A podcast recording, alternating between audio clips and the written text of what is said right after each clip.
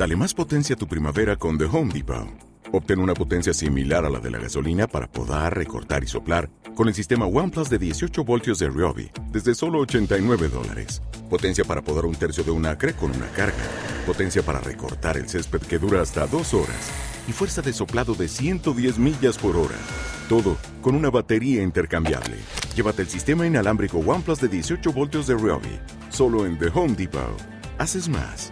Logras más. Aquí comienza Nueva Dimensión. Premium. Premium. Con Juan Gómez.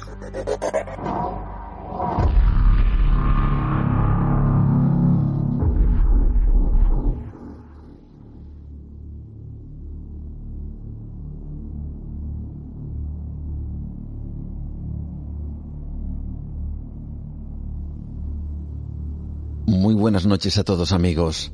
Arrancamos otro capítulo de Nueva Dimensión Premium. Y lo hacemos viajando a un lugar que tristemente desapareció hace unos meses, pero que en su momento fue uno de los grandes iconos de la investigación astronómica y también protagonista de algunos de los episodios más sugerentes en la búsqueda de vida fuera de la Tierra. El conocido radiotelescopio de Arecibo es justo aquí donde arrancamos el capítulo de esta noche. En su momento, el radiotelescopio de Arecibo fue el más grande del mundo, y entre todos los profesionales que lo utilizaron estaban los miembros del SETI, que como seguramente sabéis es una sociedad de científicos que se dedican a la búsqueda de vida inteligente extraterrestre. Yo recuerdo, y puede que incluso muchos de vosotros lo tengáis o lo hubierais instalado en vuestros ordenadores, un programa para poder rastrear las señales de radio que llegaban del cosmos. Tan solo una pequeña parte, una porción muy pequeña de esas señales. Pero lo cierto es que la idea del SETI, y que sigue funcionando, era crear una gran computadora mundial capaz de superar cualquiera de las que se hayan construido jamás. La idea era y es sencilla y brillante al mismo tiempo, porque uno, dos, tres o incluso mil ordenadores, no importa incluso eh, la capacidad o lo avanzados que estos fueran, que incluso estuvieran en manos de los científicos del SETI, no serían suficientes para intentar rastrear todas las posibles señales que nos llegan del cosmos y que además pudieran tener un origen en otra civilización. Así que se propuso que, a través de una aplicación, fueran millones y millones de computadoras domésticas las que colaborarían en ese vasto proyecto. Entre todos los usuarios del mundo que se decidieran a instalar la aplicación, pues se podría analizar miles de millones de datos más que en una sola computadora, por muy potente que está fuera. Y yo recuerdo que instalé ese pequeño programa donde se veía un gráfico que obviamente yo no entendía, pero cuyos datos eran enviados directamente al SETI.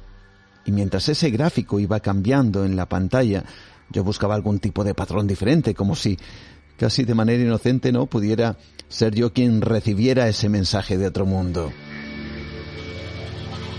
Y lo cierto es que me fascinaba y me sigue fascinando la idea. Y no solo el poder colaborar con el proyecto SETI, sino que millones y millones de personas en el mundo estuvieran haciendo lo mismo. Para mí era algo realmente fascinante, casi mágico. Y mientras yo aportaba mi grano de arena en un vasto océano de ondas cósmicas, recordaba cómo hacía varias décadas, en concreto en el año 1974, este grupo de científicos decidió utilizar el radiotelescopio de Arecibo, el más grande jamás construido entonces, para apuntar con él a un grupo de estrellas que se encuentran a 25.000 años luz de distancia. El objetivo, transmitir un mensaje a una posible inteligencia extraterrestre.